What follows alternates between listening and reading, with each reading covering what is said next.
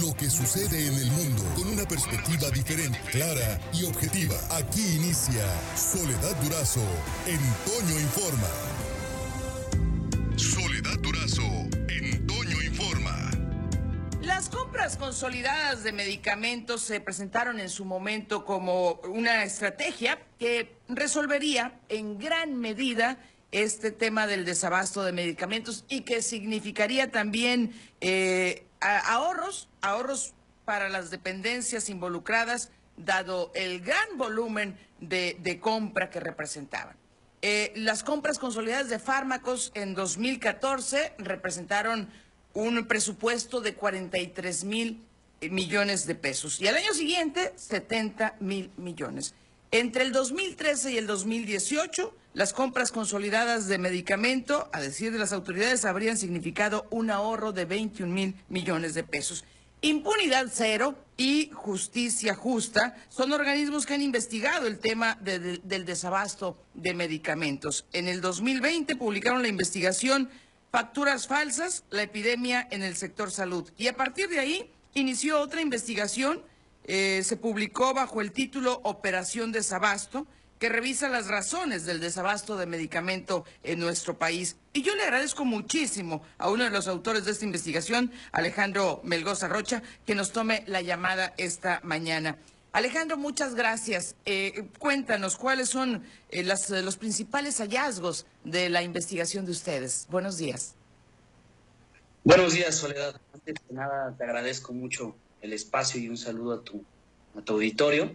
Y mira, te cuento esta investigación que publicamos eh, sobre Operación Desabasto. Relata la estrategia fallida eh, contra la corrupción que llevó a cabo el gobierno federal para precisamente el tema de la compra consolidada de medicamentos, que ya existía un sistema, un modelo de la compra consolidada de medicamentos que empezó a operar con un programa piloto gradualmente y había tenido mejoras, había tenido algunas fallas, pero eran perfectibles con el tiempo. Sin embargo, con un diagnóstico eh, desacertado, generalizado, sin planes eh, piloto, sin planes graduales de implementación y un, análisis robusto por parte de los tomadores de decisiones, eh, se corta de tajo este sistema y lo que deriva a partir de ello es una serie eh, de desorden eh, de funcionarios que toman el control de la compra consolidada de medicamentos que no estaban capacitados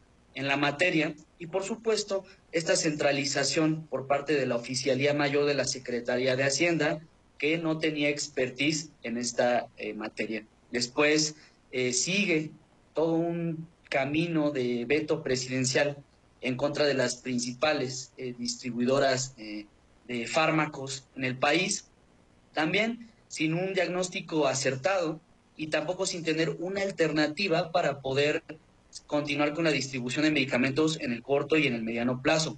Que si bien el gobierno federal estaba en todo su derecho y era legítimo que investigara eh, el acaparamiento de contratos públicos por parte de estas distribuidoras, lo cierto es que también tuvo que realizarlo eh, de manera que no afectara el acceso a la salud a los ciudadanos eh, de diferentes estados de la República y también de alguna manera en la que eh, iniciara investigaciones por todos los mecanismos legales que existen y de alguna manera también eh, generando todavía esta, digamos, este acceso sin, sin interrumpir el, el, el, acceso a, medicamentos por parte de diferentes enfermos, ya sea oncológicos u otros u otros medicamentos que se, que se fueron eh, quedando sin abasto en el país. El argumento de la autoridad era combatir la corrupción. Exacto. Eh, ¿Demostró corrupción? Para nada. Precisamente, Soledad, te quería comentar que uno de los eh, hallazgos que hacemos tras esta, este recuento de hallazgos y de hechos es que el gobierno federal continuó con prácticas irregulares y que conllevan a prácticas de corrupción, que es como eh, la adjudicación directa de contratos de compra consolidada de medicamentos. De hecho, tuvo eh, aumentos importantes y además hay que resaltar que las bases de datos de contratos públicos las empezaron a, clasificar de manera ambigua mediante otras contrataciones, sin especificar si eran adjudicaciones directas o eran licitaciones. Entonces, eso conllevaba también a que hubiese eh, poca transparencia, a que hubiese opacidad y de alguna manera, también, también hay que decirlo, eh, esto no permite que exista un, un, escrutinio eh, preciso sobre lo que están realizando las administraciones tanto de salud como en este caso la Oficialía Mayor de la Secretaría de Hacienda que se encarga de esta centralización de los, de los contratos. Em, por otro lado, también es importante decir que em, con este diagnóstico impreciso eh, y con diferentes irregularidades, lanzan esta propuesta de la paraestatal Birmex para que se encargue de la, de la distribución cuando no cuenta con la infraestructura, no cuenta con la logística, no cuenta con el presupuesto, no cuenta con el personal, no cuenta con absolutamente nada hasta este momento. El plan que han planteado eh, va a operar en el mediano plazo hasta 2022 y que realmente el año que están eh, incluso proyectando el gobierno federal es bastante, eh, no, no, no es creíble, de acuerdo a de acuerdo a, la propia experiencia que han tenido las distribuidoras. Son prácticamente 50 años en el que han ido eh, sofisticando la logística y la distribución de medicamentos y lo que está planteando el gobierno de que opera hasta 2022 no solo resulta un tanto fantasioso porque no han presentado eh, los programas, no han presentado un plan definido en concreto y que puedo decirlo de manera directa porque fui a cuestionar al, subsecretario Hugo López Gatel y él contestó que me conseguía el dato, que nos conseguía el dato, porque no lo tienen en realidad. No saben cómo van a distribuir y cómo van a resolver en el corto y en el mediano plazo, que es lo importante en este sentido. Sí, porque la distribución eh, no es cualquier cosa. Hay algunos medicamentos que requieren un, trato, un trato especial. Eh, estoy pensando, por ejemplo, en la refrigeración, eh, los protocolos que tienen que seguirse, pues para que llegue el medicamento en buenas condiciones y sea distribuido oportunamente. Entonces, eh, eh, ante este panorama, Alejandro, eh, es, es difícil pensar que se va a resolver este, este tema en el corto plazo. Sobre todo si a esto hay que agregarle también todo lo que ha implicado la pandemia, que evidentemente ha, modificado todos los esquemas. Pero Independientemente de pandemia, pues hay otros padecimientos que se, que se tienen que atender, por ejemplo, el caso de los niños con cáncer, se, me ocurre, eh, los, los, medicamentos oncológicos, pues, que también eh, han, eh, han presentado desabasto en muchos puntos de la República.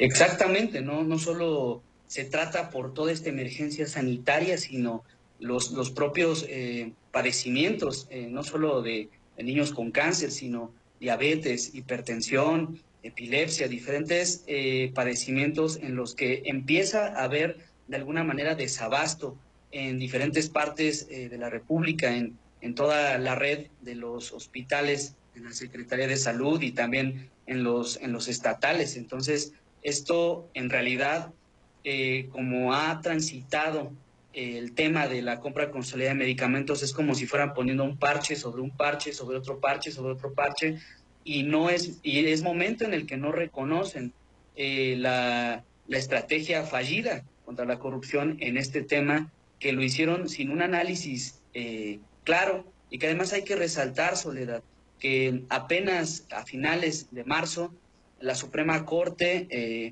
eh, habló de estos, de, tres precedentes con criterios en los que tiene que garantizar los mecanismos de acceso a la salud con efectividad al, mayor. Entonces, eh, digamos que esto que plantea en los criterios la Suprema Corte haría responsable a, la, a, Birmex y a los funcionarios públicos involucrados eh, que no están planteando hasta este momento cómo van a resolver la distribución de medicamentos. Entonces, esto cada vez conlleva a consecuencias mayores porque primero empezaron las protestas de las familias que las desacreditaron en su momento el, gobierno federal a través de diferentes altos funcionarios públicos. Después, como no les creyeron, vinieron los amparos ante los, ante los juzgados. Allí entonces ya había expedientes clínicos que eh, verificaban que era cierto este desabasto. Después vinieron las quejas ante la CNDH que aglomeran más de 500 hasta el momento, que tampoco sabemos la actualización porque estas más de 500 solo son entre 2000, en los primeros cuatro meses de 2019. Después vino ya las denuncias penales en contra de funcionarios públicos, contra el propio presidente de la República por este tipo de omisiones. Después ya vino una petición inicial contra la Comisión Interamericana, ante la Comisión Interamericana de Derechos Humanos por este tema. Entonces vemos cómo cada vez van llevándose a diferentes eh, instancias esta problemática que el gobierno eh, sigue sin atender de manera em, integral y tampoco reconoce en este sentido eh, su fallido diagnóstico e implementación de acciones que no se basaron en datos duros y que por supuesto no previeron que con esto iban a atropellar el derecho a acceso a la salud de miles de mexicanos y que va a continuar eh, creciendo en los siguientes años y que también hay que decirlo de alguna manera, en este momento donde se está dando la distribución de vacunas, tendrá repercusiones en su momento.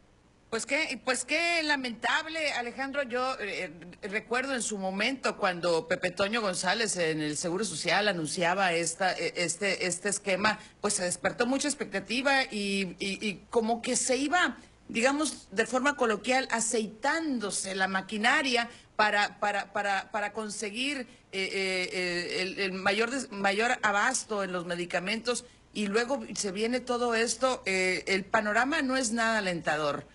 Eh, ahora sí que, eh, dicho de forma muy coloquial otra vez, ha salido más caro el caldo que las albóndigas.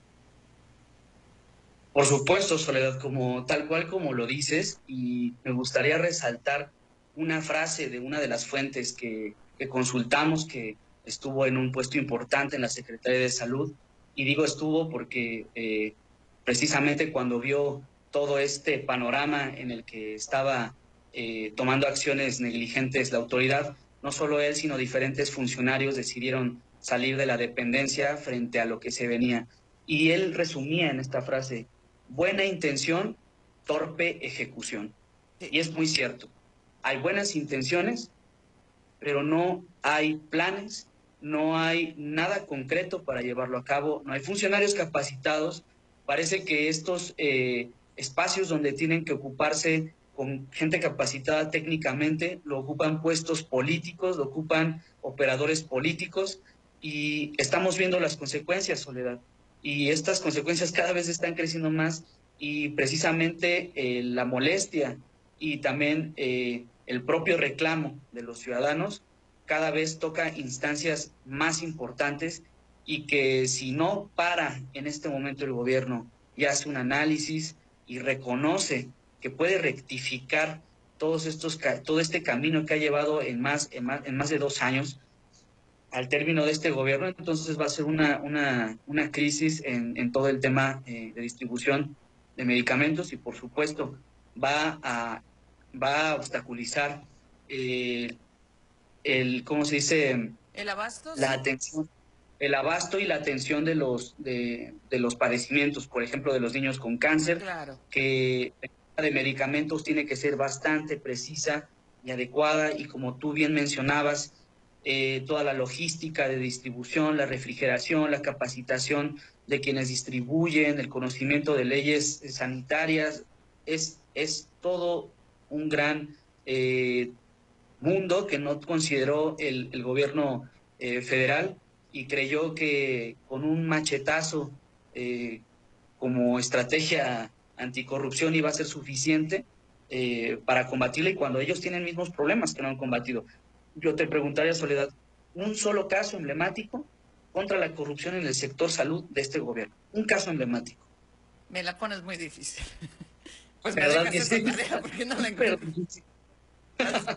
sí. eh, Alejandro, ¿dónde podemos consultar el, la investigación que ustedes hicieron sobre este tema? Claro, mira, Soledad, pueden encontrarla en el, en el portal de Impunidad Cero y también en el portal de, del Universal, del periódico El Universal. Ahí pueden encontrar el interactivo completo. Eh, la cuenta de, Impunidad Cero es arroba impunidad cero y allí pueden hallar también todo el material que se ha estado publicando.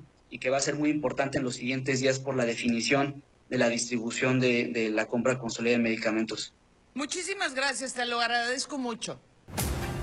Por hoy terminamos, pero la noticia no descansa.